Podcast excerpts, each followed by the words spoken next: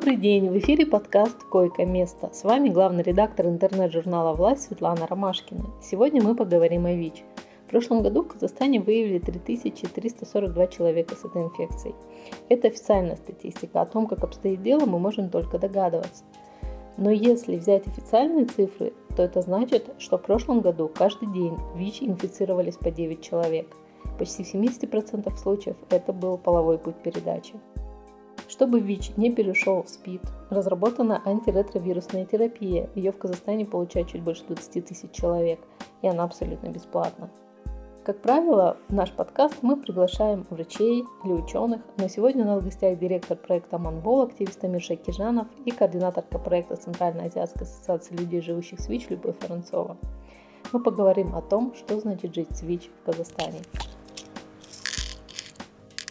У нас в гостях Амир Шакижанов, активист, э, сооснователь комьюнити Safe Space, э, директор проекта Аманбол, и Любовь Воронцова, координаторка проекта Центральной Азиатской ассоциации людей, живущих с ВИЧ. Спасибо за то, что вы нашли время поговорить с нами, прийти в нашу редакцию. Спасибо. Спасибо, что позвали. Амир, мне хотелось бы начать э, с вас. А, как вы узнали о своем статусе, как это произошло? А, там, были ли, может быть, какие-то симптомы или еще что-то, что сподвигло на то, чтобы сдать тест? А, ну, это было в 2000, о господи, 15 э, кажется, году. Да, в 15 а, Как я узнал о своем статусе, я пошел сдавать тест на ВИЧ после того, как кто-то из друзей на мой вопрос, на его вопрос, точнее, когда он спросил, когда ты последний раз сдавал тест, я такой, типа, я не помню. А он говорит, ну, пойдем сходим вместе. До этого я болел э, часто достаточно, чаще, чем обычно, но у меня, в принципе, хронический тонзиллит, то есть вот ангина любимая, она вполне себе сезонная, а дело было в, э, в марте, поэтому ну, то есть не, не то, чтобы там супер какие-то активные симптомы были отдельные, а, вот, поэтому ну вот как-то так вышло. В общем, я сдал один тест, меня попросили прийти еще раз дать кровь на переподтверждение, вот, а потом, ну вот, э, только что сидели с Любой, я как раз рассказывал смешную историю, что я сижу, мне позвали аккурат на мой день рождения. Я сижу и такой, типа, ну ладно, там очередь была, сижу, на музыку слушаю, я очень люблю Земфиру, и в какой-то момент мне по плейлисту просто так это проведение такое спускает песню, там, у тебя спит, и значит мы умрем. Я так, очень интересная символика. И вот меня позвала э, докторка, которая там была, и говорит, здравствуйте, Амир, вот присаживайтесь, пришли ваш результат, все, вот у вас положительный результат. О, кстати, с днем рождения, да, давайте заполним анкету. Как-то так. Как прошло принятие вот этого статуса? Это был шок вначале, видимо, или наоборот было какое-то, ну, была какая-то готовность к этому?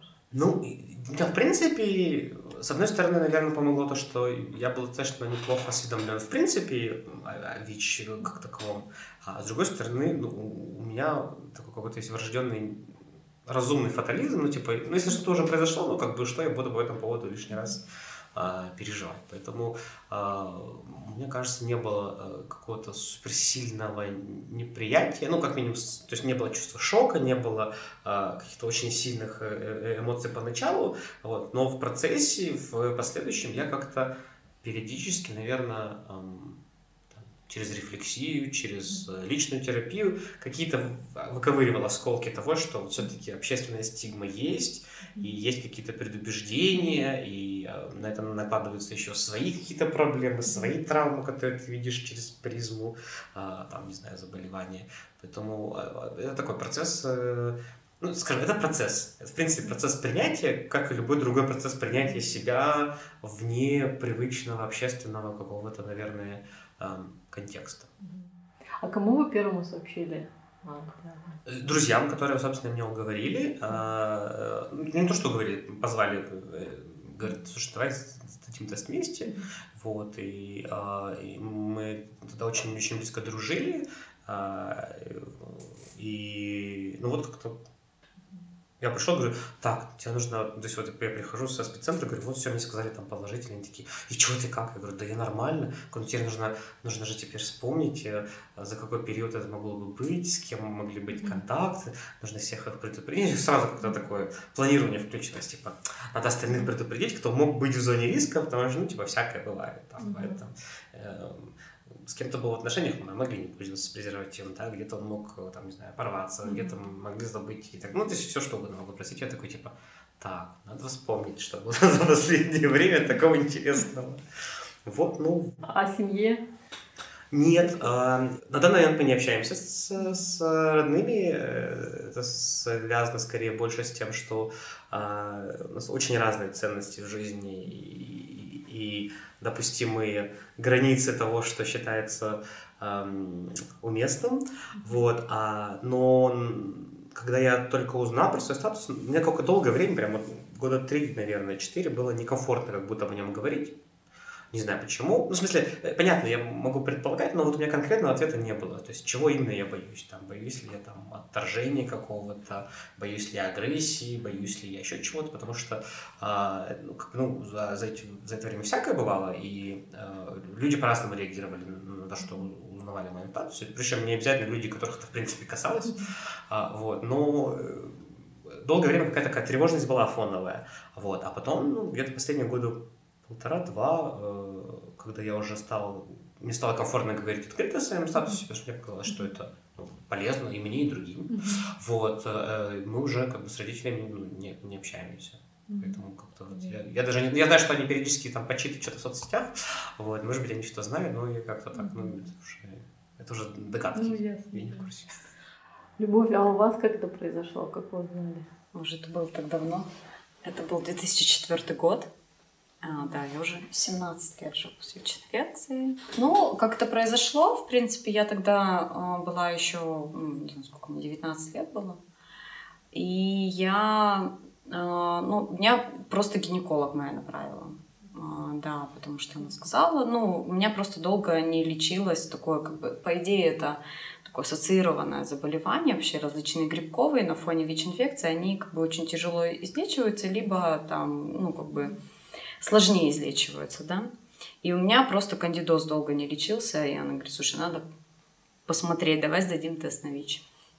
Вот все, я сдала тест на ВИЧ, и у меня вышел положительный. Ну, как бы вот это произошло вот так. Ну, то есть у меня не было никакого рискованного поведения, ну, того, что принято считать э, рискованным поведением по отношению к ВИЧ-инфекции, да. А вот, и как бы вот, собственно, так я и узнала в 19 лет о своем диагнозе.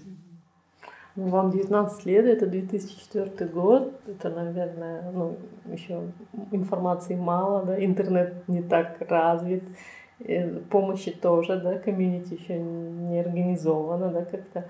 Как вы справлялись с этим? Я вот представляю, это так, как будто вы один на один остались с этим тестом, с результатом. Но фактически это было так. Я вообще ничего не знала потом за потому что такое ВИЧ-инфекция, я не знала вообще. Я знала только то, что э, мы, не знаю, там в школе рисовали плакаты со смертью с косой, там спит, это смерть, это чума. То есть у меня было четкое представление, что через три года я умру, а, что мне, собственно, учеба уже не нужна, что детей у меня не будет. Вот у меня тогда была только вот эта картинка в голове. А, вот. Но, ну, как бы, и не было каких... Вот я тогда тоже, тоже никаких планов. Я тогда не думала ни о здоровье, ни о питании, ни о чем не думала. Я просто как бы была, наверное, недели две в каком-то состоянии просто как бы... Ну, я просто постоянно плакала. Там, я на работе плакала, на учебе плакала. Меня спрашивали, почему. Я ни с кем не могла поделиться этим. Я не могла никому не сказать, у меня просто как бы слова не, вы, не выходили изо рта. Ну, то есть рассказать об этом кому-то мне было вообще, ну, то есть я вообще даже такой опции не, не принимала. Единственное, кому я рассказала, это семья. Я рассказала маме с бабушкой сразу и рассказала сестре старшей.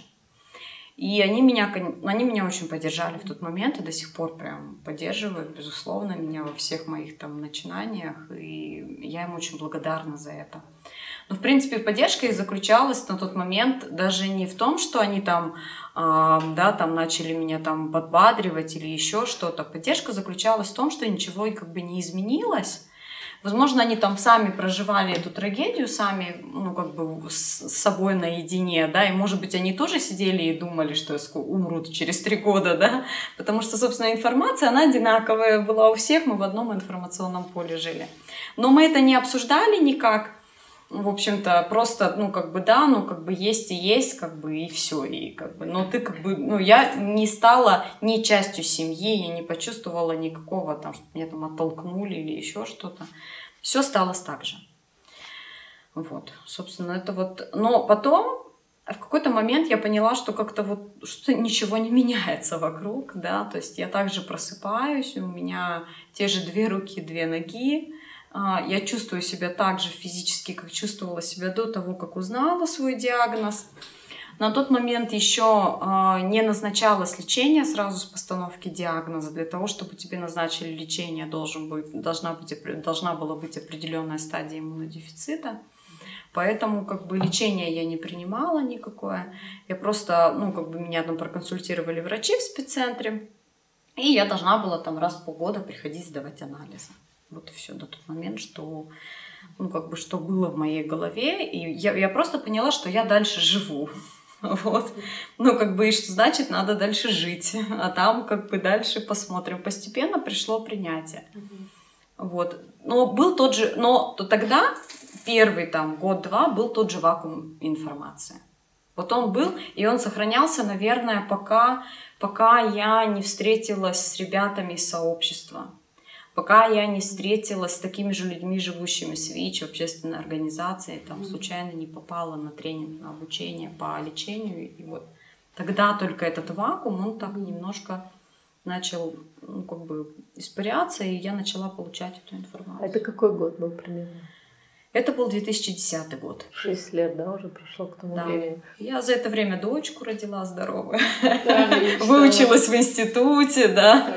Как-то постепенно, да, я уже пришла в себя в норму, ну, по крайней мере. Но это было так. Я отдельно живу, ВИЧ отдельно живет. Надо что-то сделать, ну там, да, чтобы родить здорового ребенка, мне надо принимать лечение, терапию. Ну, врачи сказали, надо пить так. Окей, надо кесарево? Окей, значит кесарево. То есть я предпринимала какие-то действия, но было ощущение, что я просто не говорила об этом. Вот он где-то рядом был, этот ВИЧ, но я не принимала его в себе, это я точно знаю. А как реагировали врачи? Вот я ну, прочитала сайт «Перебои», просто в шоке от некоторых историй. И вижу, что врачи чаще всего неадекватно себя ведут, ну, медсестры, то есть, ну, конечно, не все, но с дискриминацией люди в основном сталкиваются в медучреждениях, как это ни странно, да, хотя, ну, ВИЧ уже сколько лет существует, и, по идее, уже все должно быть, ну, выучено, да, наизусть им. Но при этом я вижу истории, когда чей-то статус а, сообщался, да, например, медработники там сообщили о статусе девушки, полиции. Полиция рассказала соседям, да, и вот такие истории. Это дикость, конечно, но вот как люди реагировали? И изменилось ли вот в начале, когда там, вот у нулевых вы приходили, и сейчас есть какая-то разница? Угу. Ну, как бы первый про личный опыт, а, как врачи реагировали. Ну, вот та врач-гинеколог, она отказалась сразу со мной работать. Она сказала, ты теперь можешь все услуги получать в спеццентре. Мне тогда было, это абсолютно казалось нормальным. Ну, на тот момент мне казалось, да, у меня же ВИЧ, значит, я должна все это я не могу получать. Нет, это был город Павлодар. Я, да, это, да, я жила в городе Павлодаре. А, вот. Дальше у меня а, не было активно какого-то, а, ну, там, агрессивного или яркого проявления дискриминации. Но надо понимать, как формируется эта, эта штука такая про интернализированную стигму, когда я сама чувствую, что со мной что-то не так. И как это происходило? На моем примере это происходило через жалость и через снисходительное отношение. Когда я говорила врачам о своем диагнозе, почему, кстати, вот в медицинских учреждениях именно, потому что, собственно, там обычно ну, при трудоустройстве, при там учебе, еще где-то мы не говорим о своем диагнозе. О диагнозе мы говорим у врачей, потому что это важно. Ну, там, то, что это важно, это, это, это, это как бы диспансерный учет, это хроническое заболевание. Надо врачу говорить, какие есть. Обычно врач что спрашивает, а какие у вас еще есть заболевания, да, чтобы понимать всю клинику. И вот когда я говорила, а, что первое, я, ну, чаще всего я встречалась с тем, что меня жалели, Говорили, ох, как же так, бедненькая ты, как с тобой это произошло?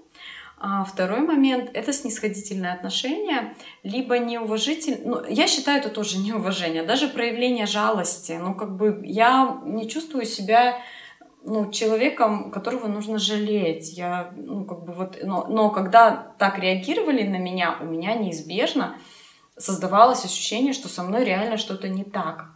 Вот со мной что-то не так. И я четко знаю, что это, это способствовало тому, что я на долгое время отказалась от а, врачей из частной практики. Я почему-то подумала, что если у меня ВИЧ, я могу вот только в госклинике ходить, да, как бы, а частная практика для меня недоступна, потому что, ну, я немножко не, недостаточно хороша со своим ВИЧом для хорошей качественной помощи, да.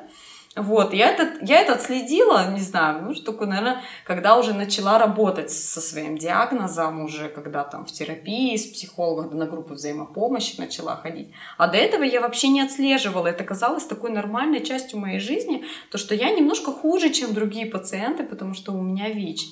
И прям это вот, ну, вот это, это настолько, это тогда это было тяжело отследить. Сейчас я это четко вижу. Вот. И это настолько тяжелая штука, что кажется, ну, ну ладно, но кто-то думает, что он хуже другого. На самом деле такие штуки, они очень часто, часто приводят к депрессии, ну, там, э, к низкой самооценке. И, соответственно, люди просто сами, ну, вот на моем примере, я просто отказывалась от каких-то услуг.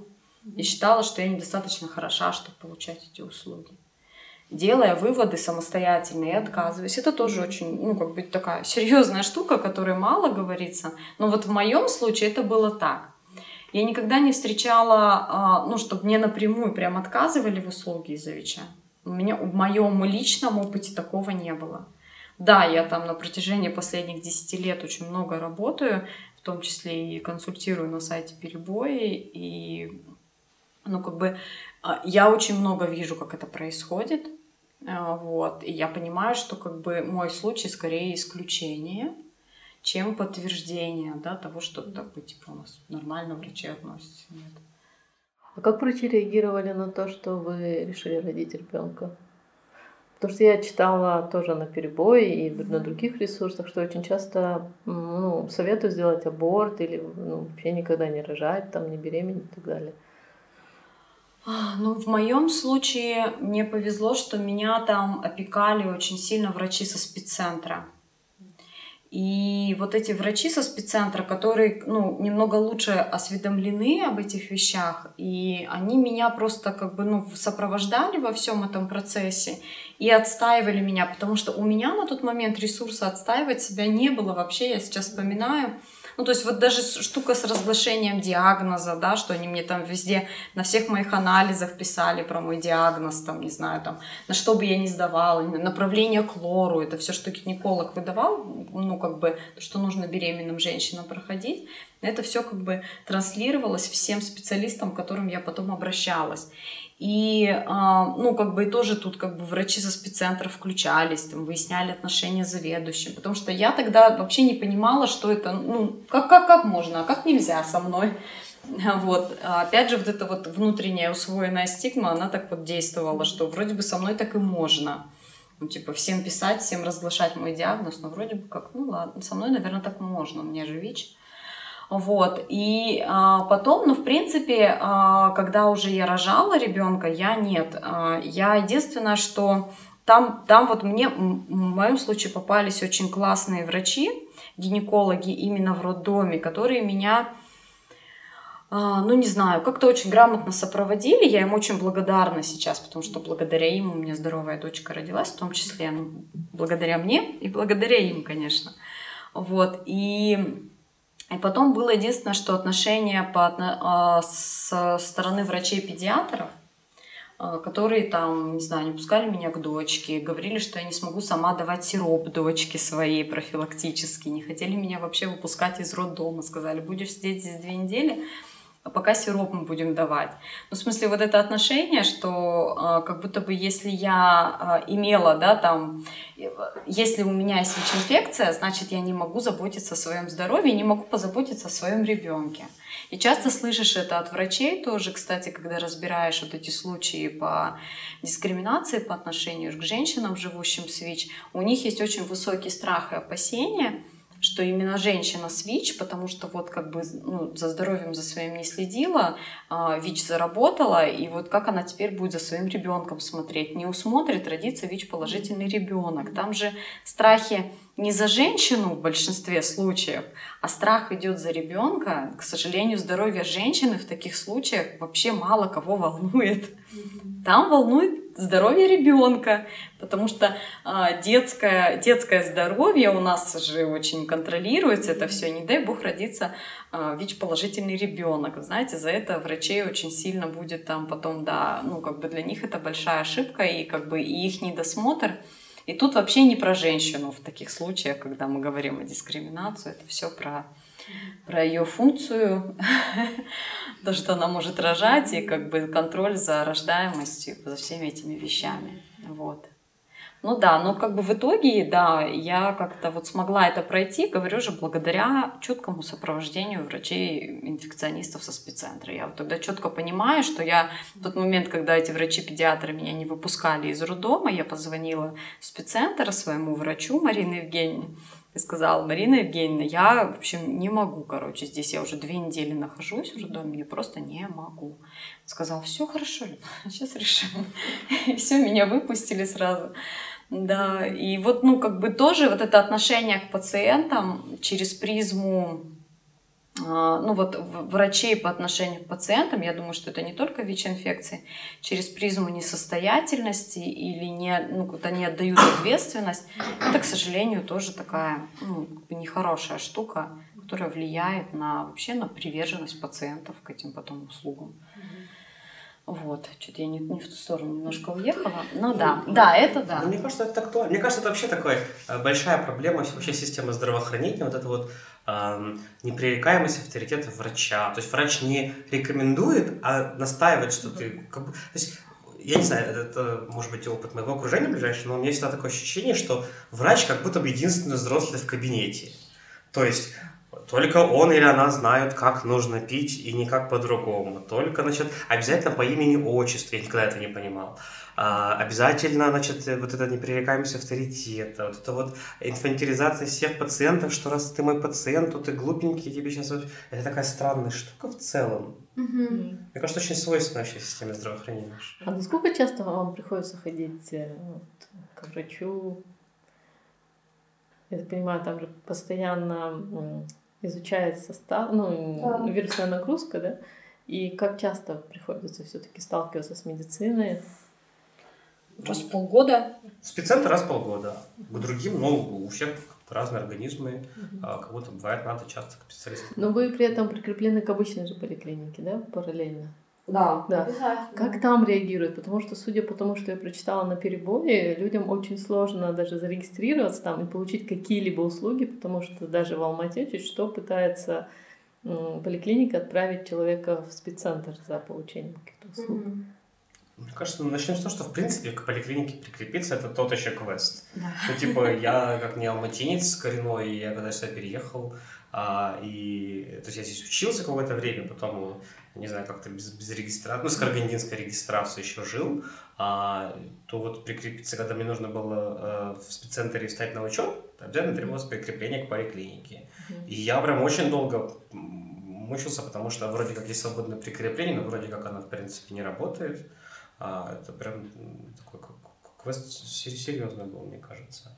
Но меня ни, ни разу не перенаправляли, может быть, потому что у меня никогда не было необходимости с врачом, любым другим вне спеццентра, обсуждать э, мой ВИЧ-статус. То есть у меня никогда не было ни инвазивных процедур, каких-то операций, а, э, как бы никаких других, не знаю, необходимостей. А, если что, там у стоматолога один раз у какого-то там, типа, ну, меня спросили, я ответил, ну, она сказала, типа, ну ладно, окей, все, буду знать. То есть вы стоматологу должны сообщать или это по желанию как-то происходит? Ну, как... Вообще, если по закону, то да. А, у нас прописано о том, что вообще люди с заболеваниями, которые входят в перечень опасных для окружающих, а ВИЧ-инфекция, к сожалению, еще входит в этот перечень, а мы живем еще в этом остатке, да, а, с, еще со времен Советского да? Союза, да, к сожалению, никак не можем перебороть этот момент – вот, и, ну, как бы, если у тебя заболевание опасное для окружающих, то как бы ты обязана говорить об этом, обязана, обязана говорить при вообще при входе в медицинское учреждение. И там прописано, что любому медицинскому Любое, сотруднику, да? да, то есть всем медицинским сотрудникам, с которыми ты пересекаешься, нужно говорить об этом заболевании. На практике, конечно, мы видим о том, что это не всегда происходит, и чаще всего срабатывает как бы, ну, не в пользу пациента, к сожалению. Вот. А говорить всем или не, или не говорить, на практике пациент, пациентка решают сами. Ну вот то, что мы видим, то, что происходит. Никто не консультирует а, в том же спеццентре, нужно или не нужно говорить о своем а, статусе в других медицинских учреждениях. Ну, может быть, кто-то проговаривает, но это не входит в какой-то там... Станд... Это, это вопрос, который стандартно задают люди а, на протяжении там, своей жизни периодически должен или должна ли я говорить об этом своим врачам. А, Мое личное мнение а, говорить нужно своему лечащему врачу, потому что это клиническая картина, это препараты, которые я принимаю, это может по-разному действовать на мою нервную систему, на а, мой желудочно-кишечный тракт, на все вообще. В принципе, ВИЧ-инфекция, она так или иначе, если ты несколько лет имел ВИЧ-инфекцию, при этом не принимал антиретровирусную терапию, она влияет на все органы. А, ну, то есть может повлиять таким тем или иным образом, в принципе, на, и на нервную систему, и на все. Поэтому как бы надо понимать, что это может быть дополнительным фактором. И моему врачу нужно это знать, чтобы иметь полную клиническую картину. И мне нормально, что как бы я говорю своим врачам, у меня был разный опыт. Был опыт, когда ну, не знаю, там, а, врач-терапевтка, которая осматривала меня там и кесарево сечение, спросила, почему кесарево сечение, сказала, у меня ВИЧ-инфекция. Она сказала, ну, ничего, это пройдет. Я понимаю, что она это сказала, растерявшись, услышав, ну, как бы то, что она не ожидала, что я этого скажу. Вот, и она сказала, и она просто хотела как-то меня поддержать, конечно. Сказала, Ничего, это пройдет, да. Это, был, это, вот был, это было очень смешно, но с другой стороны, э, конечно, э, плохо, что до сих пор есть такая реакция. Или недавно я была у врача-гинеколога на осмотре, и там она, ее помощница, они, конечно, ну, как бы, тоже как бы при обсуждении рождения ребенка, ну, там, планировании говорили, ну, как бы, ну, можно же самостоятельно уже рожать, как бы, никто же даже не кисарит, типа, женщины. Ну, то есть, как бы, я увидела, что среди врачей-гинекологов уровень, ну, по крайней мере, в частных клиниках, конечно, уровень намного выше, да, там стал. И вот, как бы, про сравнение с нулевых и то, что сейчас, лучше ли ситуация? Да, лучше. Нету ли полностью стигмы дискриминации? Нет. Это, ну, как бы она есть, ее достаточно много для того, чтобы влиять на то, что у нас там, а, ну, как бы люди умирают каждый год от ВИЧ-инфекции. Ну, кстати, про терапию я хотела еще спросить. А, из того, что я читала, я так понимаю, что это сложная достаточно вещь, и люди по-разному реагируют на аппараты, и постоянно ну, как бы стараются перебирать, да, врачи, назначать разные таблетки. И вот я хотела вас уточнить, у вас сразу как бы вы вошли в терапию, все было нормально, или э, вам пришлось тоже, были какие-то побочные эффекты и прочее? Ну, мне кажется, нужно понимать, что э, терапия при ВИЧ, она высокоэффективная, но она бьется по жизни. То есть это вот какой-то стабильный уровень какого-то препарата в организме, у которого всегда есть какие-то маленькие или большие побочные эффекты. Это ну, не, неизбежно. У меня вот только поначалу были э, Что некоторые было? сложности. А у меня в мою схему входил, ну, до сих пор входит а, а, один из э, препаратов, который вызывает очень сильные такие искажения восприятия, то есть его пьют на ночь обычно, потому что бывает, что там, типа, а, особенно на начальном этапе у меня было такое ощущение, что а, мне казалось, что у меня какие-то галлюцинации, то есть я там видел вещи, которых ну, не было ощущения, то есть было ощущение, что я там под кайфом каким-то нахожусь, потому что мне, то есть я понимаю, что я сейчас в комнате, но у меня параллельное ощущение, что я где-то еще, вот, это длилось так активно, сильно где-то с недели, наверное, может чуть меньше, вот, а потом, э, потом как бы, ну, и организм привыкает к, к препарату, и э, в целом я как бы лучше понимаю, наверное, как препарат взаимодействует там, с пищей, которую я ем, с другими, может быть, препаратами, с какими-то привычками. Вот, поэтому, ну, то есть, у меня сейчас как раз, вот, то есть, это вещество, которое будет вызывать такой прикольный эффект. Оно осталось в моей схеме, а, но при этом я пью на ночь, поэтому я, как правило, не замечаю. Но если, допустим, я в командировке или еще что-то, вот есть какой-то период, там где-то с полчасика ощущение, что ты а, такой под шофе, слегка выпивший. Вот. А, оно причем такое странное, оно и приятное, и тревожное одновременно.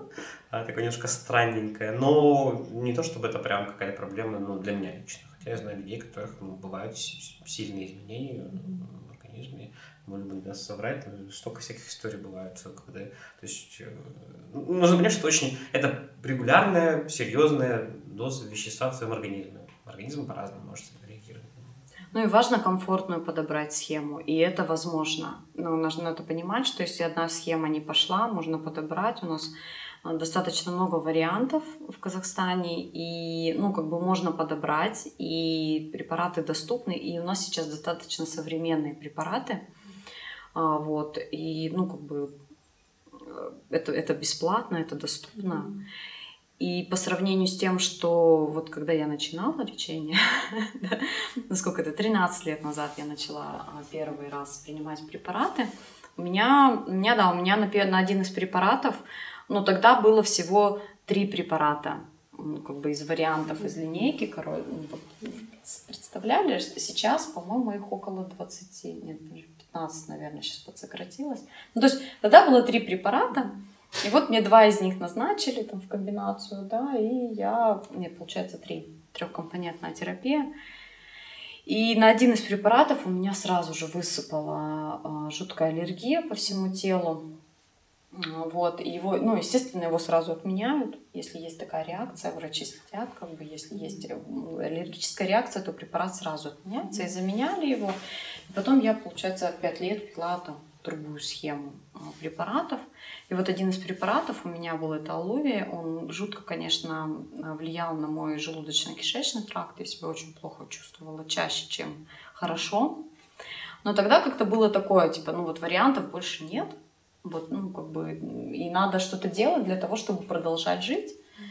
Ну, и как бы я принимала этот препарат. Ну, это та самая аллувия, которая стала, да, популярна, да, известна да, да, последние да, два да, года. О которой теперь все знают благодаря, да. Это достаточно старый препарат. Он давно на него а, просто была в нем проблема в том, что на него а, вечно зеленый патент и очень достаточно недешевый препарат. И мы долго очень боролись за то, чтобы вообще как бы на него просто можно было покупать там, вообще производить даже генерические какие-то препараты и покупать. Но в итоге вот как бы пришел, пришла, пришел коронавирус, и э, компания-производитель и правообладатель э, разрешила брала этот зеленый патент, и все. Но этот препарат уже на самом деле занимает около 8% а, в схемах лечения в Казахстане, допустим. Его уже достаточно мало назначают.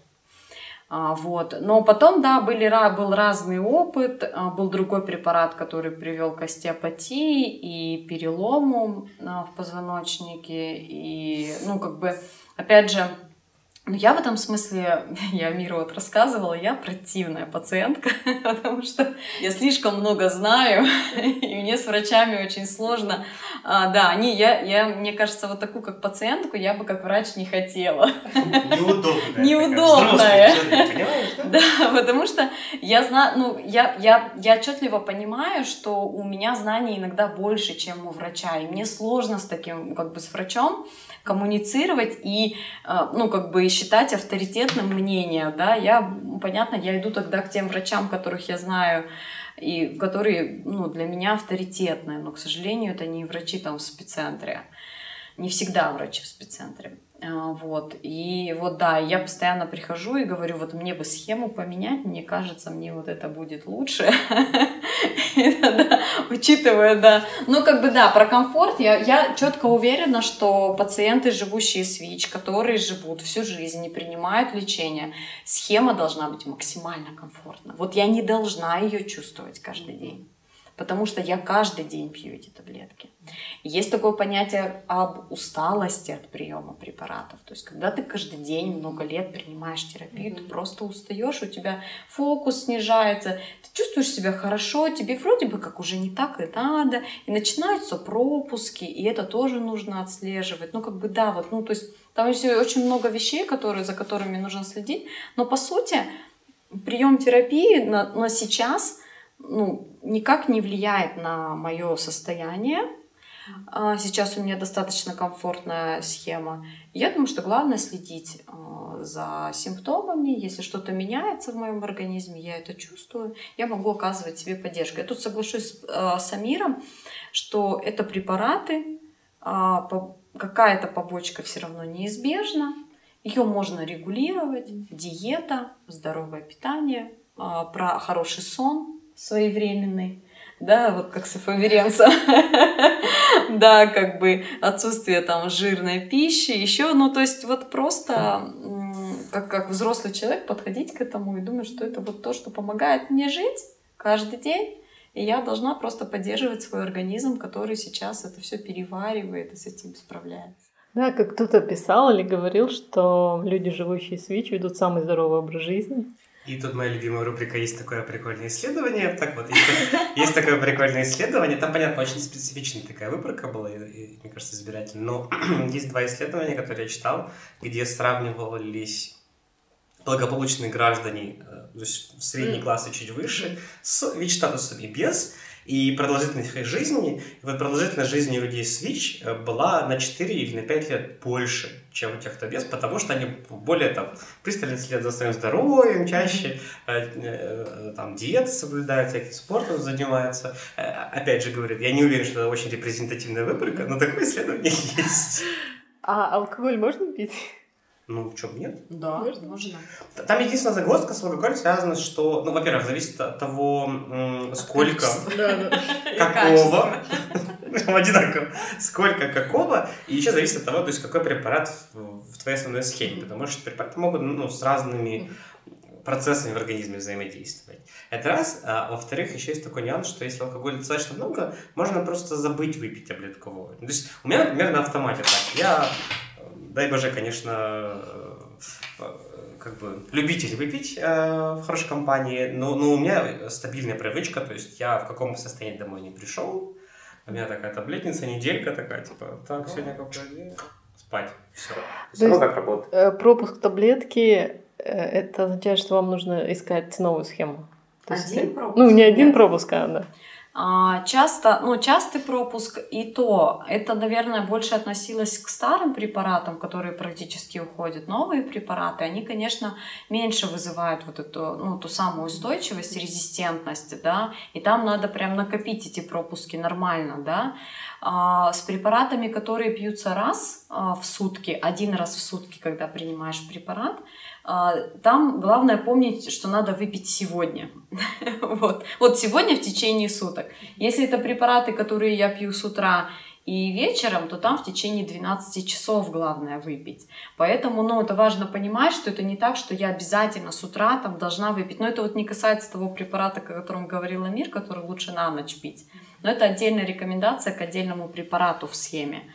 Но в основном главное выпить сегодня. Если я с утра забыла препараты, выпила вечером, это, это окей.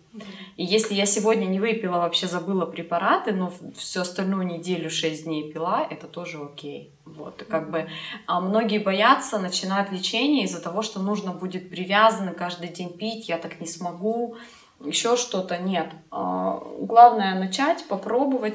Просто даже если след... как, как твоя рубрика называется? Есть такое прикольное исследование. Есть такое прикольное исследование, да, что даже режим 4 на 7 работает. А, вот, но, но здесь важно понимать, что у человека важна привычка. И если принимать 4 на 7, что я сейчас 4 дня принимаю, 7 дней не принимаю, в понедельник вдруг вспомню, что мне надо препарат принять, скорее всего, я забуду его принять. Поэтому, э, принимая каждый день препараты, вырабатывается вот эта привычка, и, ну, как бы, вот 4 на 7, это просто про то, что если, как бы, ты пропустил, ну, как бы, не так волноваться об этом, не переживать, да, как бы, не менять схему, а дальше принимать ее, наверное, здесь больше об этом. А, как бы, то, что нужно принимать каждый день, это просто выработка привычки, и это так проще. Угу.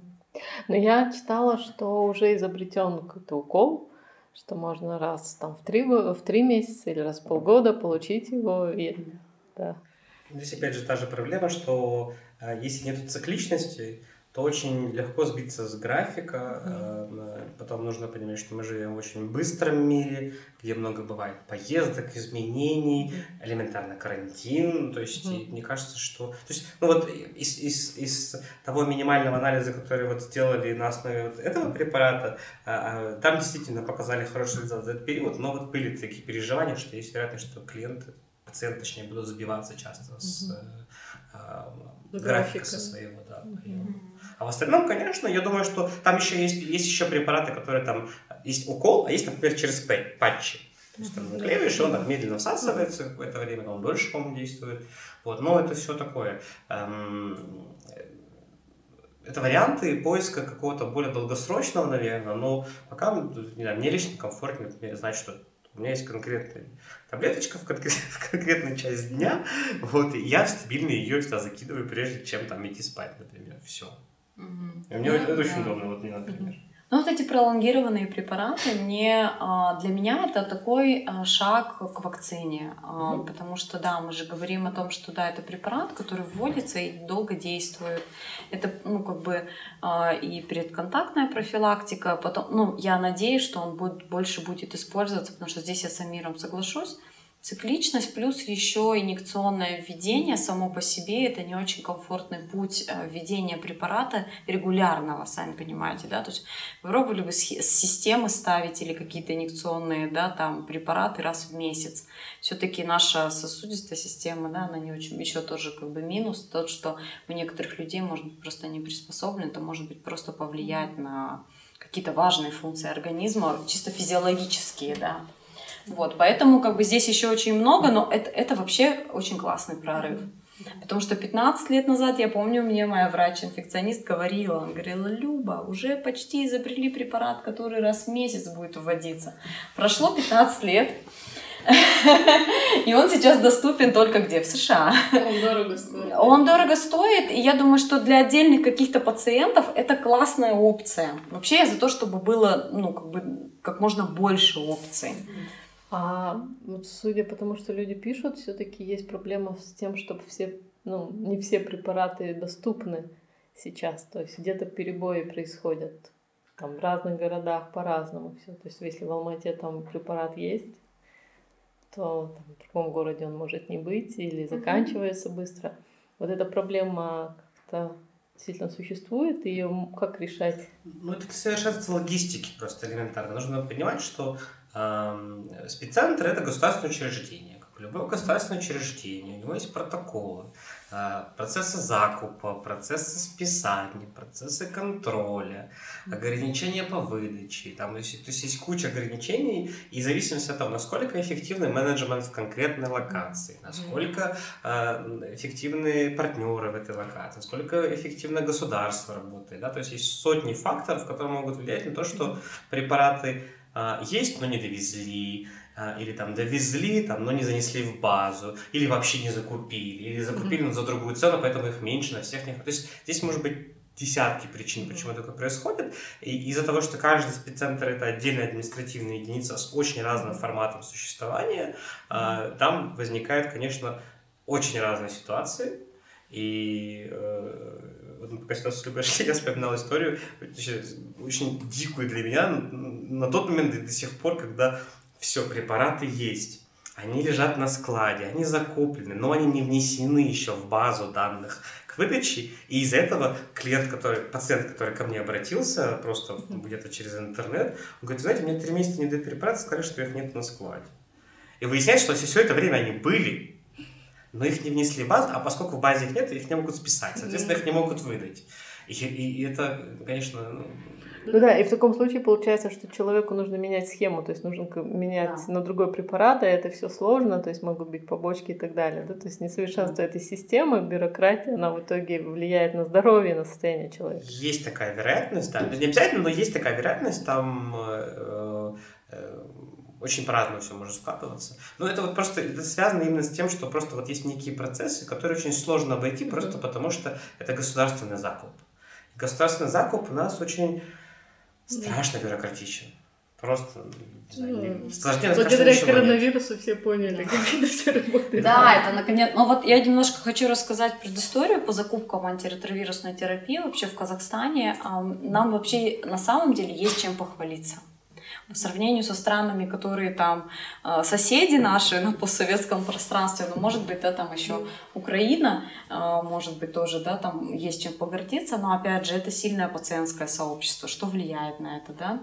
А, допустим, в Казахстане раньше антиретровирусная терапия закупалась отдельно по областям, по городам. То есть область сами закупали себе препараты. Что, на что это влияло? Это, ну, это было больше, ну, по-моему, 10 лет назад. Ну вот, э, да, и там, и тогда тоже э, провели мониторинг, ну вот и пациентские организации совместно с международными посмотрели отчеты, посмотрели, насколько разные цены вообще на препараты и кто-то говорит, у нас бюджета не хватает на, на это количество пациентов, а кто-то закупает дорогущие, и тоже у них не хватает. И тогда возникла идея закупать все препараты централизованно. И вообще тогда а, постепенно все препараты, которые закупаются в гарантированном объеме бесплатной помощи, централизовались. Вы знаете, создался такой э, орган, о котором сейчас тоже все знают благодаря коронавирусам, как СК-фармация. Да, это единый дистрибьютор, который закупает, делает единовременный закуп. На что это повлияло? Это очень сильно повлияло на своевременность поставок э, в положительную сторону. Это повлияло на снижение цен, потому что закупать объемом большое количество препаратов – а, да, если или я покупаю на 2000 пациентов, или я закупаю на 50 пациентов. Цена разная, потому что это все бизнес, да, понятно, что это рыночные условия тут срабатывали. Это повлияло на это. Плюс еще тогда тоже благодаря пациентскому, в том числе сообществу, а, многие, ну, как бы процедуры, препараты, многие были, не были вовремя зарегистрированы, допустим, еще, поэтому за государственные деньги их закупать нельзя было, да, вот как с вакцинами, да, происходит сейчас. Если не зарегистрирована вакцина, за госденьги, но тут, тут та же самая система. И тогда начали закупать через международные механизмы. И это тоже практика, которая а, первая именно по антиретровирусной терапии была применена. Потом она еще по гепатитным таблеткам тоже. Ну, как бы первое, что это вот эти препараты. И тогда еще цена снизилась, еще больше пациентов расширилось. Сейчас то, что происходит, то, о чем говорит Амир, как бы на уровне республики все достаточно своевременно закупается. Плюс еще как бы там вот, вот сайт перебои, это мой любимый сайт, мы много лет его очень активно раскручивали, потому что мы понимали, что это классный инструмент для того, чтобы вести диалог о том, что нужно поменять, чтобы пациенты вовремя получали лечение. И потом вот последний, последний последний год вообще мы получили наименьшее количество сообщений о перебоях с препаратами. И я считаю, что это заслуга в том числе этого сайта. Потому что сайт мониторится сейчас Минздравом, сайт мониторится сейчас СК фармацией. Они смотрят каждое сообщение, отслеживают. Это все отслеживается на уровне регионов.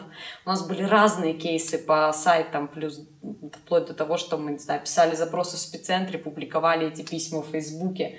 И потом, ну, то есть мы очень много, у нас очень много позитивных кейсов, но мы привлекли внимание, и сейчас это даже, ну, вплоть до того, что э, этим летом вышел приказ о создании буфера, что организации еще и на 25% больше должны закупать, что в начале года не было перебоев.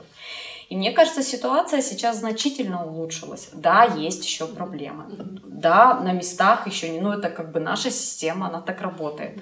А, многие пациенты по другим хроническим заболеваниям тоже вовремя не получают препараты. Послушайте, там сахарный диабет, еще что-то. Как часто эта система одинаково срабатывает. Поликлиники, спеццентры они должны отрабатывать логистически быстро, но, к сожалению, там всегда дефицит либо административного ресурса, либо обученных специалистов, либо еще что-то.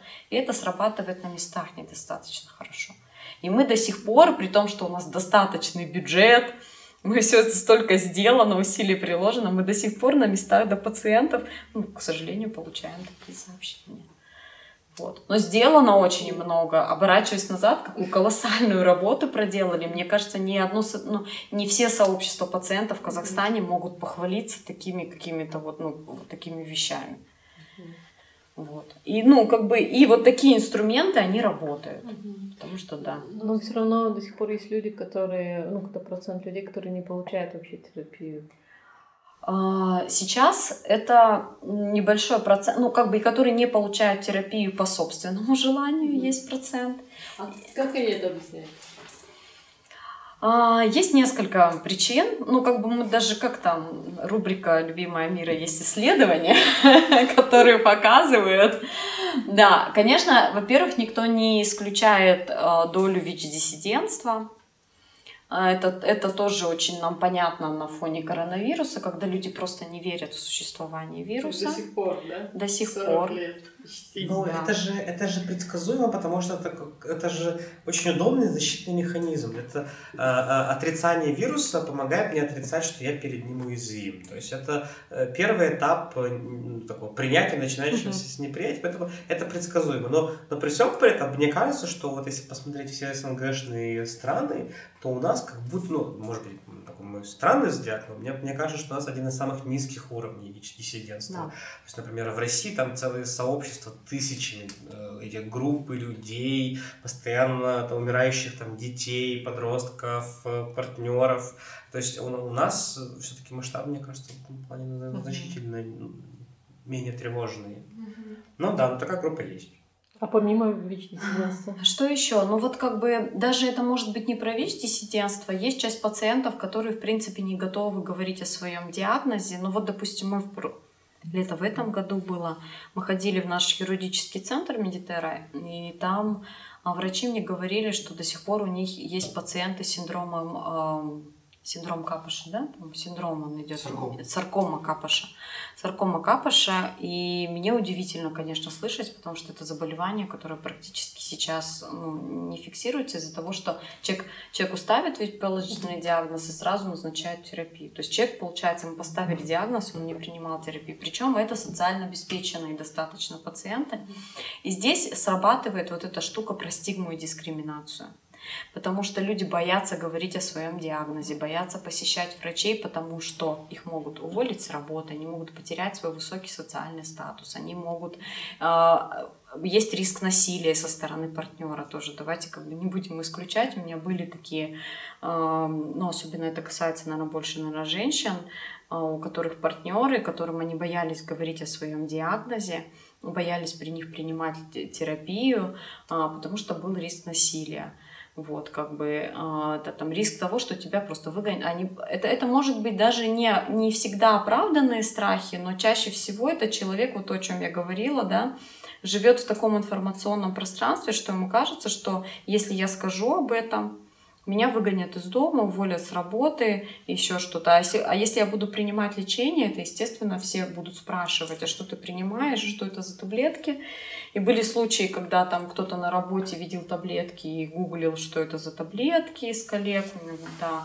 Ну, то есть всякое такое. Ну, были случаи, конечно, на мой взгляд, на мой взгляд, учитывая того, как более или менее сейчас выстроены медицинские сервисы, да, не все идеально, ну, как и для других пациентов в Казахстане, да, но можно получать лечение и можно получать диагностику своевременную, но вот стигма и дискриминация до сих пор так влияет, что у нас до сих пор есть люди, которые не принимают лечение, и до сих пор есть люди, которые умирают от ВИЧ-инфекции, при том, что есть лечение.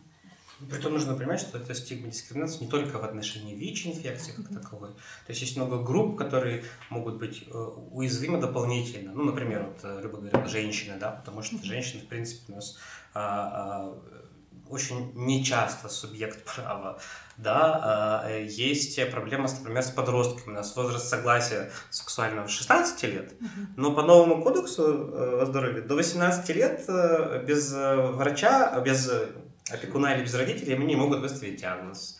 Соответственно, зачастую это даже не тестируют. И это, это очень парадоксальная история. То есть я уже сексом могу заниматься, а два года еще не могу знать свой статус ВИЧ самостоятельно. А, есть отдельная целая категория дискриминации, связанная с э, сексуальной ориентацией, гендерной идентичностью, да, когда люди просто ну, не пойдут никогда, потому что мало того, что у всех в принципе, да, вот это вот э, на улице часто до сих пор, да, вот это вот вот единственное, что мне вбили в школе, это вот то, что дважды два четыре, то, что я хорошо помню, и спит чума 20 века. И вот эта вот история, когда через страх пытались ну, э, как бы, ну, отбить людей, да, как бы условно говоря, от э, болезни, это не работает, да, то есть здесь нужно работать с рисками, а не запрещать. Но вот этот страх перед э, ВИЧ как таковой, он еще и помножается, когда вот ты еще боишься, что там твою сексуальную ориентацию знает или практики. А если, например, там у тебя еще какая-нибудь стандартная ситуация, допустим, это женатый мужчина, у которого любовник заразил его, допустим, да, то что это же, то есть это прям катастрофа. С трансгендерными людьми там вообще, да, там еще более сложная ситуация, потому что к тебе приходит э, чудесная, прекрасная девушка, э, не знаю, там, такая же красивая, как Люба, да, но у нее документы на условно Амира, да, и как это врачу объяснить, особенно если врач не самый дружелюбный, такой тоже может быть, это тоже проблема. Тем более, если, даже если врач дружелюбный, да, то у человека не было другого опыта, всю жизнь он сталкивался или она сталкивались с хейтом, то есть это, то есть вот она славится одно на другое, на третье, и вот как раз-таки стигма дискриминация один из факторов, который пока что у нас, то есть мы обсуждаем на уровне сообществ mm-hmm. разных, но пока что не воспринимается как что-то государством эм, критическое, что ли, mm-hmm. эм, как что-то, что может в значительной степени повлиять на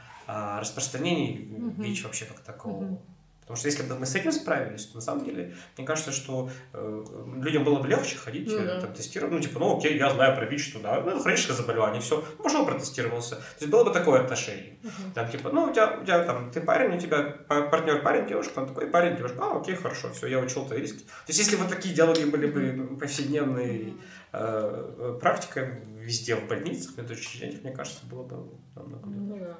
Ну или сервисы какие-то дружественные, как вот, например, я, ну, мне очень нравится опыт Швейцарии в этом смысле. Они, допустим, открыли вот эти ком- комнаты безопасного употребления. У них целые дома отдельные, то есть как бы они вообще, ну то есть сейчас все равно еще основной э, фактор передачи это ну и инъекционное употребление в том числе, да, и в Казахстане до сих пор у нас тут будет очень интенсивный.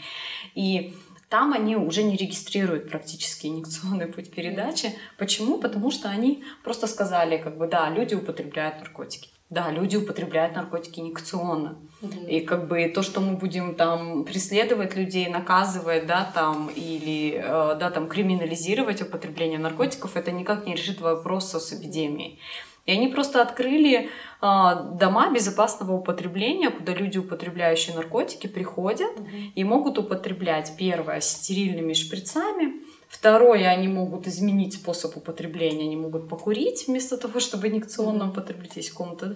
Тут же они сдают тест на ВИЧ на гепатит, тут же они получают консультацию, какую-то перенаправление. Если у них там положительный диагноз, их сразу перенаправляют, берут на лечение. А если человека взяли на лечение, он тоже уже становится, да, там безопасным и не передает ВИЧ-инфекцию, mm-hmm. да, тоже, потому что вирусная нагрузка снижается. То есть вот такие сервисы, которые не про то, что отрицать, да, то, что mm-hmm. происходит, а просто что с этим что-то делать надо. Mm-hmm. вот. Это есть, и это, в принципе, было как бы, вот этот опыт Швейцарии, это опыт того, что это не а, пациенты, там, не люди, употребляющие наркотики, начали говорить, нам нужно, а это люди, которые жили в городе, в этом начали говорить, что нам это нужно. Они говорили, слушайте, ну как бы Давайте что-то с этим делать. У нас так много людей на улицах употребляют наркотики, эти шприцы постоянно валяются, а, да, там мы беспокоимся там, ну, как бы за наших детей, которые там могут трогать. Давайте как бы, ну, как-то сделаем для этих людей а, место, где все они будут употреблять и будут это делать безопасно для себя и для сообщества, в котором они живут. Ну вот и все. Ну, то есть, как бы, ну, это, конечно, понятно, что это другой европейский взгляд, что у нас, как, конечно, можно... И мы часто, когда предлагаем такие вещи, нам говорят, но у нас это не сработает. Но пока мы не пробуем это делать, конечно, оно не будет работать. Ну, как бы, вот, мы, мы же, да, там не отрицаем какие-то практики по лечению э, каких-то серьезных заболеваний европейские, еще чьи-то. Почему мы должны отрицать какие-то способы профилактики? И при этом сравнить историю с нашим, например, Минюстом, который категорически отказывается давать определение э, некоторым ключевым группам. Например, они отказываются признавать э, категорию секс-работниц, или работниц коммерческого секса, как бы мы их могли называть, а они отказываются признать категорию мужчин, практикующих секс с мужчиной, потому что, ну, как бы у нас в Казахстане такого нет. Ну, Конечно. да, это... И, соответственно, а раз, понимаете, здесь еще какой вопрос? Если на бумаге этой категории нет, то, соответственно, как с ней взаимодействовать, как ее условно оформлять, как продумывать профилактические программы. Мгм. Вот, например, у нас есть, э, хорошо, что есть хоть какая-то, да, у нас есть какая-то программа а, опио- опиоидной заместительной терапии для наркопотребителей, но там, во-первых, э, очень стандартизирован выход э, м, э, по вот этой терапии, а, а, соответственно, как бы разным людям с разным потреблением нужны разное количество да, препарата. А, это не всегда инфраструктурно удобная система, то есть это может работать, там, условно говоря, там, с 6 до 6.02, допустим. Это часто находится достаточно далеко, а, еще нужно доехать. Э, И много таких нюансов, которые могут на, нет а, или, скажем так, очень сильно влиять не в хорошем смысле на, по сути, хорошо работающую программу. Потому что если была бы, например, хорошо работающая опиоидно-заместительная терапия, Мгм. ну, люди, людям не было бы необходимости или была бы, не было бы альтернативы не употреблять или не употреблять так часто. Мгм. А это уже сниженное рискованное поведение Мгм. всегда. А вот если к ВИЧ вернуться, еще же у нас доступна постконтактная профилактика, да? И до Вот и контакта. хотелось, да, До хотелось контакта. для, для, для слушателей, для читателей, говорю, с привычки, донести информацию, что если ну, случилось, то можно как-то обезопасить себя и после, а не только до, хотя, конечно, лучше до, но Но здесь изначально, сейчас я проговорю про саму терапию антиретровирусную, как это действует, а думаю, Амир уже добавит про допуск-контактную лучше, чем я даже, потому что, да, ведет сейчас эти проекты. А, Я хочу сказать о том, что вообще, в принципе, действие антиретровирусной терапии — это снижение вирусной нагрузки. И вообще человек, который принимает антиретровирусную терапию, ну, ну, привержен да, к приему антиретровирусной терапии, он вообще при половом контакте перестает передавать вирус ВИЧ-инфекции. В принципе, мы это давно уже знали, потому что ну, даже вот на моем примере, у меня дочке сейчас 14 лет, и, собственно, ее здоровье, ну, ее здоровье, то, что она здорова, то, что у нее нет ВИЧ-инфекции, это тоже результат профилактики анти- антиретровирусными препаратами, потому что я пила антиретровирусную терапию, я снизила уровень вируса в моей крови, и я не передала поэтому своей дочке его. Вот. Поэтому сейчас женщинам, там, беременным с ВИЧ достаточно принимать антиретровирусную терапию, и все. Можно рожать, естественно, все остальные, все, ну, как бы, и не кормить грудью, как дополнительная мера профилактики. Хотя сейчас э, ну, там, для определенных стран, где нет чистой питьевой воды, есть рекомендация даже грудью кормить, и как бы, ну, как бы нету в этом ничего да, опасного. По идее, по идее, это снижает риск передачи для всего. Если вирусная нагрузка неопределяема, я вообще не передаю ВИЧ даже при половом контакте без презерватива. Вот это точно уже доказано. Вот. И здесь, да, но вот как работает а, постконтактная профилактика, мы тоже давно уже знали, в принципе, это тоже, э, но применяется это в основном, конечно, по отношению к медикам, которые попали в аварийные ситуации. Если случилась аварийная ситуация, при контакте крови им назначается а, постконтактная профилактика. Да, мы помним все серию из Доктора Хауса, да, когда... У нас так и- а, да, у нас в каждом заведении медицинском, где есть риск, э, ну, здесь какая-то вероятность любой инвазивной процедуры, а, всегда есть так называемый аварийный набор, и зачастую врачи даже могут не знать, что называется постконтактная профилактика, но, но они знают, что такое аварийный набор. А, И, э, к счастью, сейчас вот во всех спеццентрах доступен этот условный аварийный набор э, всем людям, всем, гра- всем гражданам Республики Казахстан и всем, у кого есть вид на жительство. Э, То есть они могут получить а, два вида профилактики. Первый – это постконтактный, собственно, из названия очевидно, если в течение 72 часов после любого рискованного поведения, будь то э, э, общий инъекционный э, аппарат какой-то, будь то незащищенный секс, будь то факты насилия сексуализированного. Вообще не важно, что произошло, если я зафиксировал, что у меня есть риск сейчас, то я иду в спеццентр, врач э, делает несколько простых вещей, то есть первое, что делает, проверяется мой статус ВИЧ, потому что у нас надо, чтобы в момент получения постконтактной профилактики у меня был отрицательный статус, потому что если у меня уже положительный, то мне нужна более комплексная терапия. А, но если у меня отрицательный статус ВИЧ, и а, если прошло не больше 72 часов, то в этот момент э, э, врач, ну, собственно, назначает мне э, курс препаратов на 30 дней, ну, 28-30 дней угу. на месяц. И в течение этого периода, если регулярно пью согласно рекомендации, то с большой долей вероятности вирус не приживется в моем организме. Там эффективность порядка 92-95, по-моему, процентов, если не ошибаюсь. Вот. Есть еще, еще более хитрая схема, еще более молодая, доконтактная профилактика. То есть это тоже курс препаратов, который можно пить а, либо ежедневно, если у меня есть какой-то риск регулярный. Допустим, я в активном наркопотреблении, или у меня большое количество сексуальных партнеров, и по каким-то причинам я не могу или не хочу а, использовать презерватив, а, то я пью ежедневно.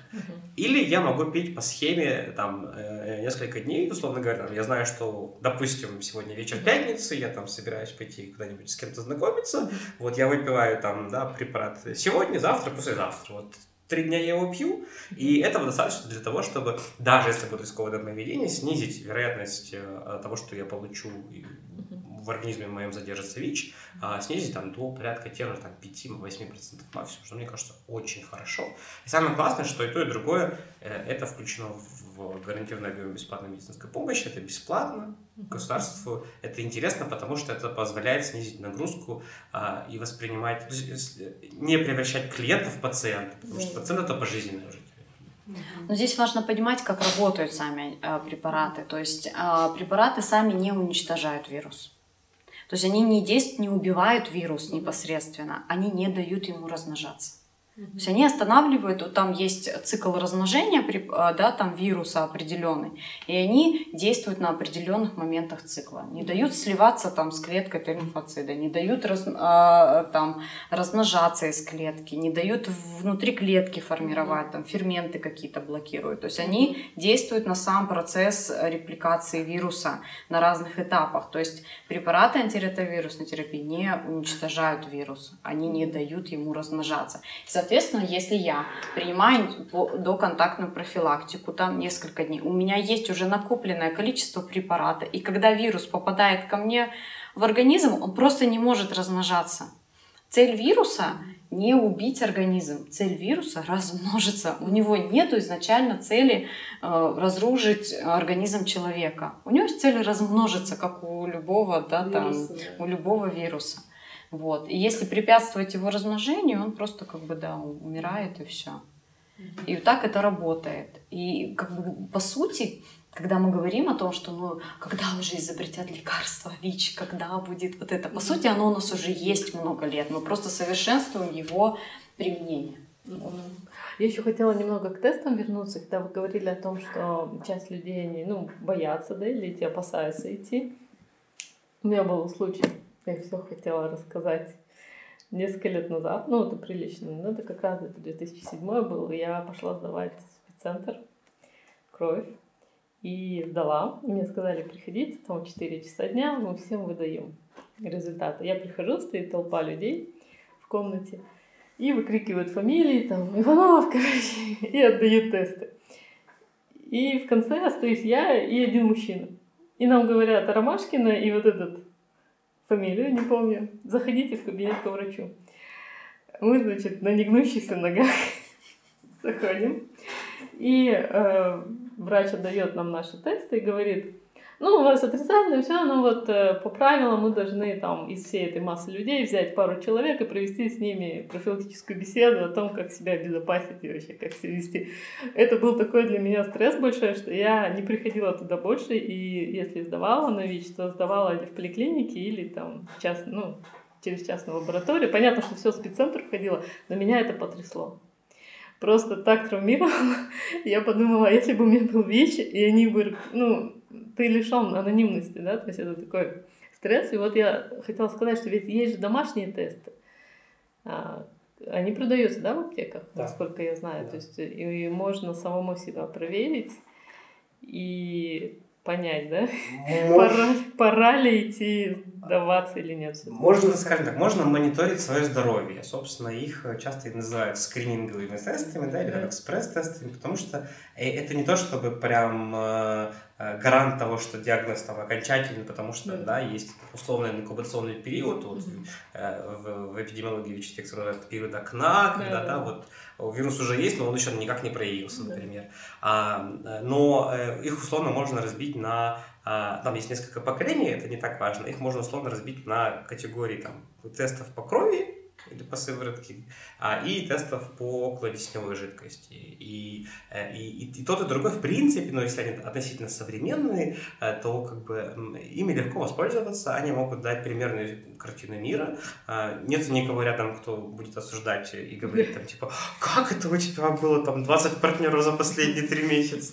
То есть вот этого всего не будет, э, но зато есть забота о своем здоровье. И вот по этому же принципу мы, собственно, строили, например, работу в рамках проекта, где я работаю, Moonball, э, у нас три года мы предлагали тесты, а, наборы для самотестирования. Сейчас вот система по самотестированию уже закончилась, э, сам проект, но это очень сильно нам помогло донести вот этот тест до тех групп mm-hmm. людей, которые, ну, вряд ли бы обратились так легко, mm-hmm. потому что есть предубеждения, стигма, страхи. Yeah. А, а дома проверить, ну, собственно, ты садишься, у тебя есть там либо скарификатор, да, который парколит пальчик безболезненно, либо есть вот, который там около десневой вообще там провел два раза и все, да, и через 40 минут ты знаешь свой результат. Mm-hmm. Предварительный, но все же хоть что-то, да, это какой-то мониторинговый инструмент очень крутой. Mm-hmm. Мне кажется, это классно. И здорово, что они стали доступны, и по мере того, как рынок растет, кажется, они становятся все более доступными.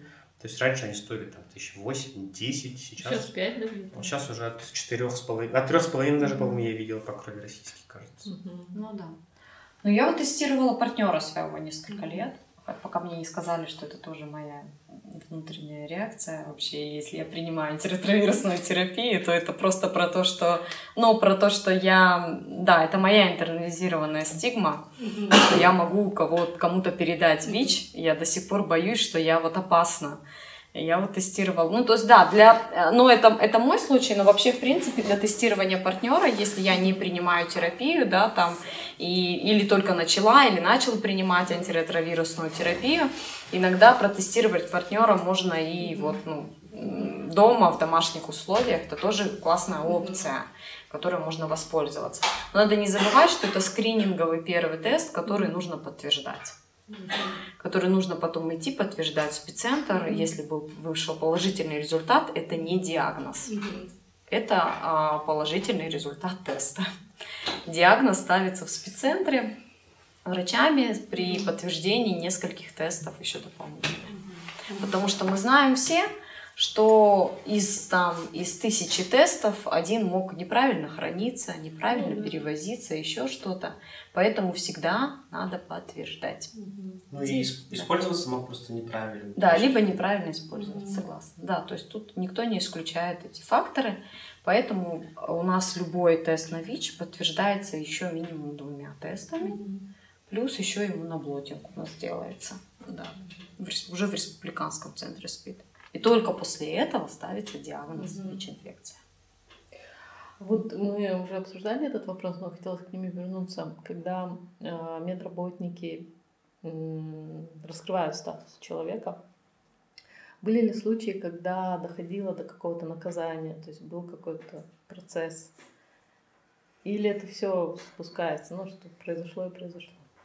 Это скорее э, исключение, конечно, чем правило, но есть. А у нас есть, допустим, в Алмате кейс, когда стоматологию закрыли, когда молодому человеку просто отказали в услугах из-за того, что у него ВИЧ-инфекция и э, была потом оформлена там сопровождение юриста жалоба и просто лишили лицензию, лишили лицензии организацию, потому что это действительно как бы если они отказывают в услугах, э, вот ну как бы я, допустим, ну, с сомнением пойду к, к любому специалисту медицинскому, который контактирует с кровью, который не будет оказывать услуги людям с ВИЧ или с гепатитами, потому что я понимаю, что скорее всего правила безопасности там не соблюдаются или соблюдаются только в случае, если а, знаю, есть да. гепатит или ВИЧ. Поэтому как бы вот гепатита у меня еще нет, я как-то не хочу. Mm-hmm. Вот, поэтому здесь важно понимать, что это для меня это вопрос квалификации специалиста. Если он говорит, что обязательно надо знать, у тебя есть ВИЧ или нет перед хирургическим вмешательством, mm-hmm. и это прям вот прям вот надо-надо, и это не просто из-за того, что такие правила, а то, что, ну, как бы я буду сомневаться в квалификации специалиста. Но по правилам сейчас у нас нужно сдавать тест на ВИЧ перед хирургическим вмешательством. Да, перед вот. любым. Да. Я Но сдавала это, дважды это в этом году да. чисто из операции. Это, по-моему, самый бесполезный тест, который, который я когда-либо слышала, но это просто создает иллюзию безопасности как для хирурга, так и для пациента. Потому что период окна может быть, а эти тесты скрининговые это всегда только на антитела, это только вот, ну, вот уж период окна можно попасть. И как бы, ну что, а если у меня будет отрицательный, в смысле меньше мер безопасности будет? Вообще хирурги должны работать с каждым пациентом так, как будто бы у них есть ВИЧ или гепатит. Все правила безопасности должны быть такие. Причем с, с высокой вирусной нагрузкой. Да, причем, да, как будто бы, да, там есть высокий риск. Возвращаясь к вопросу о судах, да, это малоиспользуемая практика, но сейчас, а, но у нас есть практика досудебных обращений, а, в частности, там, ну, вот на спеццентр. В прошлом году была досудебная жалоба от а, женщины беременной. А потом, ну вот были вот такие случаи, когда, да, в основном это все разбирается на уровне жалоб и на уровне контролирующих комитетов и департаментов. Это все решается. Но по правде каждый этот кейс мог бы быть судебной, мог бы перенести судебную практику. Но, к сожалению, опять же, высокий уровень стигматизации не дает людям, живущим с ВИЧ, потому что судебное разбирательство для них это дополнительное раскрытие диагноза. Как бы мы ни консультировали, не говорили, что по вашей просьбе могут быть все материалы закрыты и все такое, все равно люди очень редко если только там прям такая ситуация. Вот сейчас у нас мы ведем два кейса. Один по усыновлению, а ВИЧ-положительной женщине своего там, э, получается, да, там она мачеха сына, они хотят усыновить, но как бы ей не дают усыновить, потому что у нее ВИЧ-инфекция, и у нас не вся законодательная база еще подведена под кодекс здоровья, в котором уже прописано, что ВИЧ-положительные да. люди могут усыновлять детей. Вот, и как бы, и она вот как бы может сейчас пойти в суд. Второй, это по ЭКО, а, девушка тоже ей отказали в государственной клинике, mm-hmm. вот, но по сути сейчас тоже правила на не изменены, а в кодексе уже написано, что ВИЧ-положительные люди имеют право на все репродуктивные технологии, которые существуют, как бы наравне с другими гражданами. Поэтому, как бы, я думаю, что сейчас уже люди стали больше готовы к тому, чтобы идти в суд. Угу. И я надеюсь, что у нас будут. Но вот за мою десятилетнюю практику это может быть один-два случая. А по раскрытию статуса именно когда там, был, был такой идет. кейс, но был давно в Павлодаре, и был, ну, по-моему, даже есть сейчас такой телеканал Ирбис а, в Павлодаре, и был кейс по осужденному, а, по которому велось а, следствие за то, что он покусал сотрудника колонии и тот, а, ну и одним из пунктов было, что он как будто бы преднамеренная передача ВИЧ-инфекции. И во время освещения этого процесса был разглашен диагноз самого а, осужденного, и он подал в суд. Он подал в суд на телекомпанию, и ну, это было, по-моему, лет 10 назад, еще я только начала mm-hmm. работать, и он отсудил около миллиона тенге. И, ну, как бы, да, это, ну, там человеку уже просто уже не было, нечего было терять, уже все знали о его диагнозе, как бы, и он просто уже, как бы, пошел на это, потому что, и, ну, и тогда, и положительно это все было вынесено в пользу э, пострадавшего. В остальном, мне кажется, у нас люди боятся, э, пока еще чаще боятся идти на перекор государственной машине, потому что есть убеждение, что это все равно не сработает, это не поможет. И у нас были э, какие-то очень ну, печальные такие грустные случаи. Вот у нас буквально год назад была история, когда пришли медсестры, по-моему, там, короче, сами медсестры из спеццентра не смогли выйти на, на пациента, они а, получили подтверждение статуса положительного, mm-hmm. и они а, передали это дело в поликлинику. Медсестры поликлиники пришли домой, и застали человека дома, рассказали родителям. Ну, они сказали так. Вашему сыну нужно прийти в спеццентр. срочно. То есть технически они не совсем сказали, конечно, что произошло, но как бы тут не то, что очень много вариантов есть. Вряд ли там он выиграл Toyota Corolla. А, и, соответственно, последствия были ну, для, для самого пациента чудовищные, потому что у него а, у отца случился инсульт, потом он умер, а у него самого потом случился инсульт, отказала там какая-то часть тела или куча каких-то последствий было. А в итоге вот он а, где-то год назад скончался от коронавирусной инфекции. Но он все это время упорно отказывался вообще, чтобы мы даже жалобы написали от его имени. Чудесно. Вот. А, ну там, там прям очень серьезные проблемы. То есть его, там, его из дома выгнали, а, ему негде было жить, мы потом пытались найти через каких-нибудь а, партнеров а, места ночлега, где он мог бы пожить. Там прям очень такая жесть, жесть история была. И по-хорошему, а, я не, я не страдаю реваншизмом, я не, не считаю, что там нужно вот, показать, что там вот вы не правы, да, но э, права человека были нарушены. И это стоило очень дорогого всей семье. И, а, и по-хорошему, вот медработницы, которые вот так вот поступили, они должны были понести ответственность. Mm-hmm. Ну, увы, ах, люди пока зачастую просто не готовы. Ну, вот в Казахстане передача ВИЧ, она до сих пор же является уголовным преступлением, да, это тоже наследие еще советского УК, mm-hmm. да, видимо. И сейчас э, я знаю, что вы пытаетесь изменить ситуацию. Но вы знаете, вообще, если смотреть в мире, даже в мире, это мировая практика, это не только постсоветская, а во всем мире были такие законы приняты и поменяли их на данный момент сейчас или послабления дали всего, может быть, несколько государств. Ну, там какие-то, допустим, Насколько я помню, Канада, они просто ну, как бы вписали, что учитывать прием антиретровирусной терапии при судебных разбирательствах. То есть какие-то есть пояснения, может быть, к применению. Где-то убирается первый пункт, э, где постановка в опасность, потому что что такое постановка в опасность? Да? Постановка в опасность заражения ВИЧ-инфекцией. Это значит, что любой человек, с которым я занимаюсь сексом без презерватива, все, я, я как бы ну, нарушаю уголовный кодекс, я, меня можно преследовать. Как это работает на факте? Вообще в Казахстане эта статья, она эм, ну, достаточно нерабочая. За, вообще за все время использования статьи, там очень, очень мало кейсов, мы смотрели статистику, и э, в очень редких случаях, и когда мы разговаривали с адвокатами, они говорили о том, что в принципе, на практике очень тяжело доказать. Ну вот сами подумайте, да двое человека, а два человека имеют секс. И как доказать о том, что ты говорил ему о своем диагнозе, ты не говорил о своем диагнозе, там, еще что-то. Мы использовали. Один говорит, мы использовали презерватив, другой говорит, мы не использовали презерватив. Еще что-то, да, там. Ну, то есть там есть очень-очень много функций, это вообще достаточно трудно доказуемо. Но что происходит, а, да, но часто у нас происходят очень такие нехорошие случаи, и чаще всего, кстати, инициаторами таких судебных процессов являются врачи спеццентра.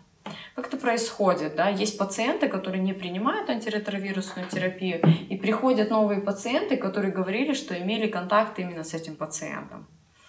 И э, врачи понимают, что передача произошла от этого пациента, и вместо того, чтобы начинать работать с этим пациентом по профилактике, вовлекать его в программу лечения и как-то да, с ним работать, они говорят, а давай подадим на него в суд.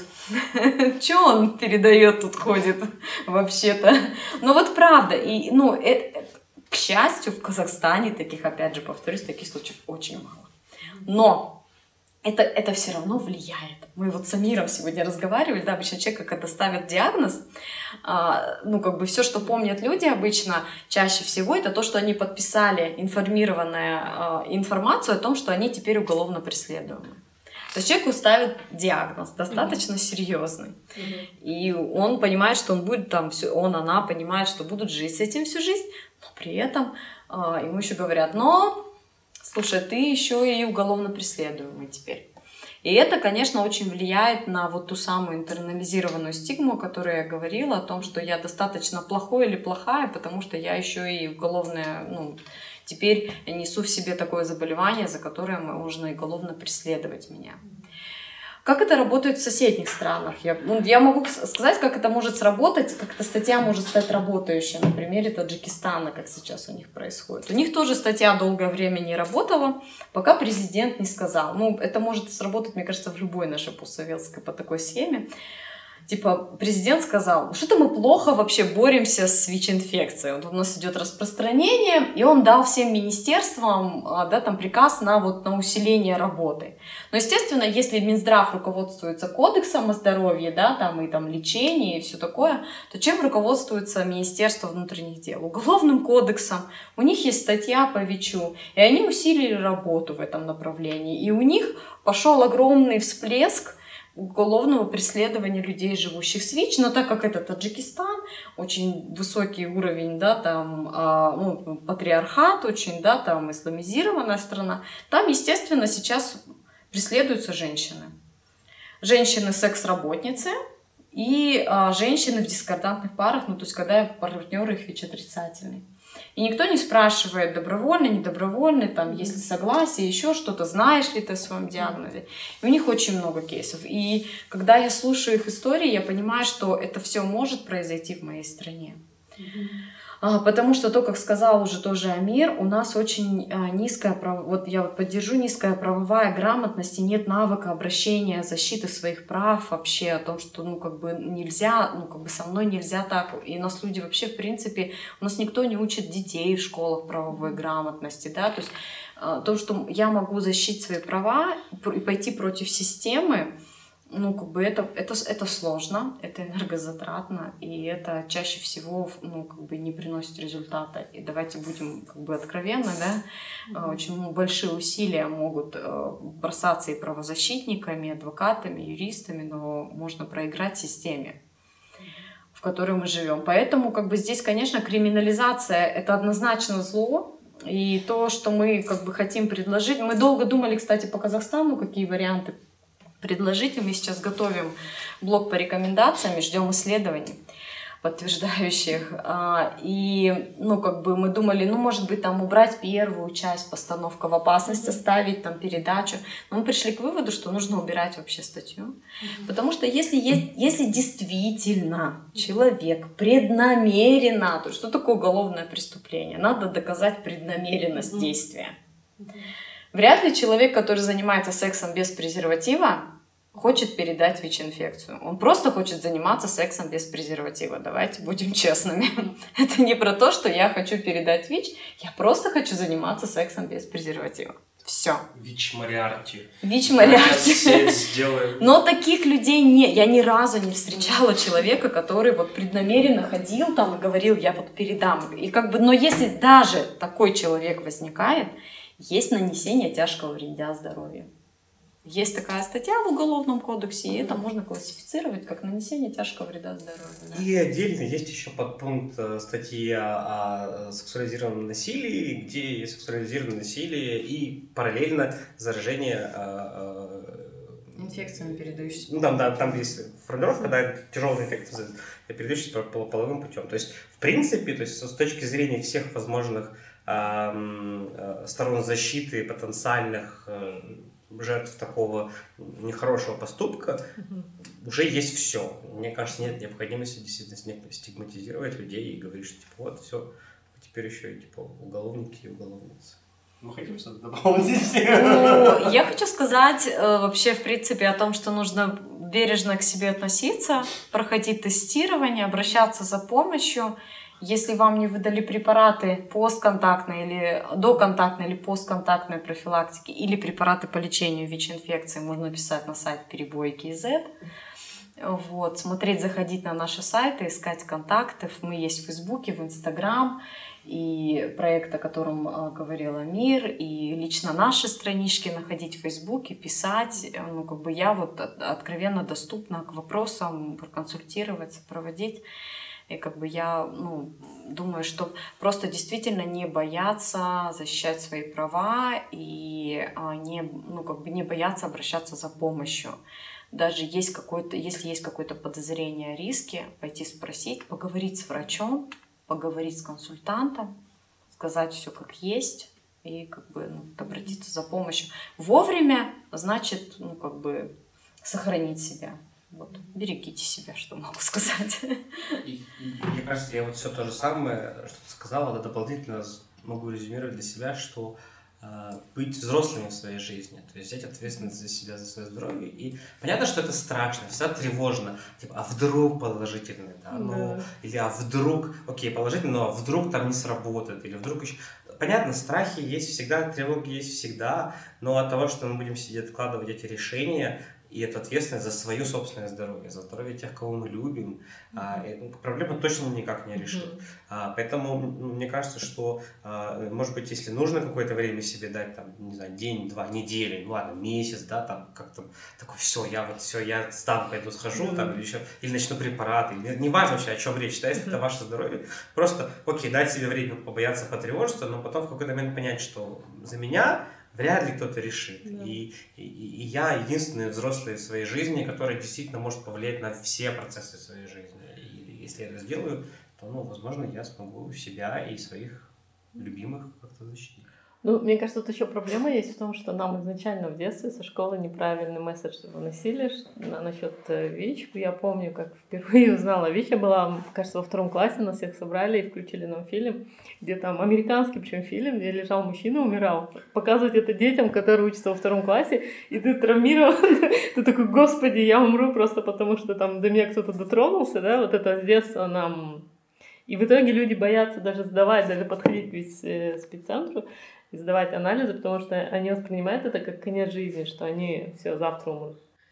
Да, но здесь еще есть такой момент, мне кажется, что вот в современном мире, когда есть интернет, и у тебя есть знание вообще всего, что есть на свете, а, вот для взрослых людей, мне кажется, все-таки непростительно а, соглашаться оставаться в неведении. Есть есть куча ресурсов, где можно что-то узнать и, и просто перестать воспринимать какие-то стереотипы или какие-то страхи как должное, может быть, mm. идти навстречу, выяснять, что происходит, как такая живость ума, да, а, и перестать осуждать тех, кто там отличается от вас. Mm-hmm. Или Это только первый шаг к миру без э, стигмы дискриминации, где, соответственно, это будет касаться очень многих разных групп, если да, мы научимся просто себя оценить и уважать, и других, и, соответственно, перестать делать какие-то выводы за людей, как-то их обклеивать какими-то ярлыками. Mm-hmm.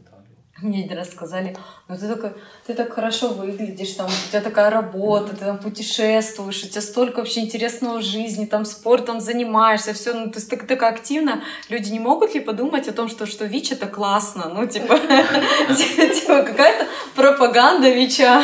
И тогда, ну как бы нет, а, это не пропаганда того, что классно жить с ВИЧ-инфекцией, это пропаганда того, что окей, проходить тестирование на ВИЧ, что тестирование на ВИЧ это не конец твоей жизни, это просто про то, что ты будешь знать, что с этим дальше делать и как себя сохранять и поддерживать. Все. То есть это только про это. Вот. А если мы, конечно, будем транслировать, что все люди там, ну, неправду, да, про то, что все люди с ВИЧ умирают, это неправда. Это хроническое заболевание, с которым можно жить до глубокой старости при нужной поддержке вот, рожать здоровых детей вообще, да, путешествовать, заниматься даже тяжелым видом спорта. ну, то есть там вообще нет ограничений. Вот, и алкоголь тоже можно. Хотя вообще, хотя вообще есть большой спойлер. На самом деле люди с ВИЧ умирают, как и любые другие люди. Да, как и да, все мы. Да. Это неизбежный процесс. Пока никто не придумал обратно как это перивки, поэтому, ну, типа, сорян. Ну, я так понимаю, что, видимо, еще несколько лет пройдет и будет прививка. Ну, мы к этому идем, да, там тестируются уже какие-то варианты. Да, да.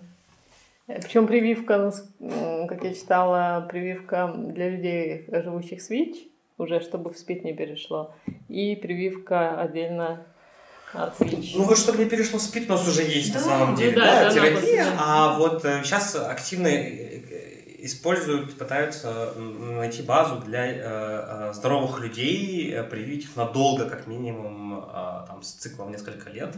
А вот условно такая доконтактная профилактика, но такая долгосрочная. Э, тоже вполне себе вариант. Ну, почему бы нет? Ну, вообще всех возьмем на антиретровирусную терапию, эпидемия закончится. Вы знаете, да, что я же говорю, что просто перестанет размножаться вирус. Все начнут, у кого ВИЧ, пить антиретровирусную терапию, перестанут передавать, и все. Просто эпидемия закончится. Если всех людей, живущих с ВИЧ, сейчас выявить и поставить на лечение, Для этого их нужно всего-навсего очеловечить, перестать, зап... перестать запрещать все, что непривычно нашим чиновникам, там, типа, э, запрещать, э, э, не знаю, с работниц, говорить, что у нас нет наркопотребителей, перестать запрещать Киев и прочее. Ну, типа, все эти глупости какие-то, которые там предлагают на периодически разные люди. Это типа из серии, что типа давайте защитим детей от буллинга, запретив все мессенджеры. Это настолько же гениальное новость. Вы слушали подкаст «Койко-место». С вами были активист Амирша Кижанов и координаторка проекта Центральной Азиатской ассоциации людей, живущих с ВИЧ Любовь Воронцова, главный редактор сайта «Власть» Светлана Ромашкина и звукорежиссер Даниил Мусиров. Будьте здоровы и не бойтесь проверяться на ВИЧ.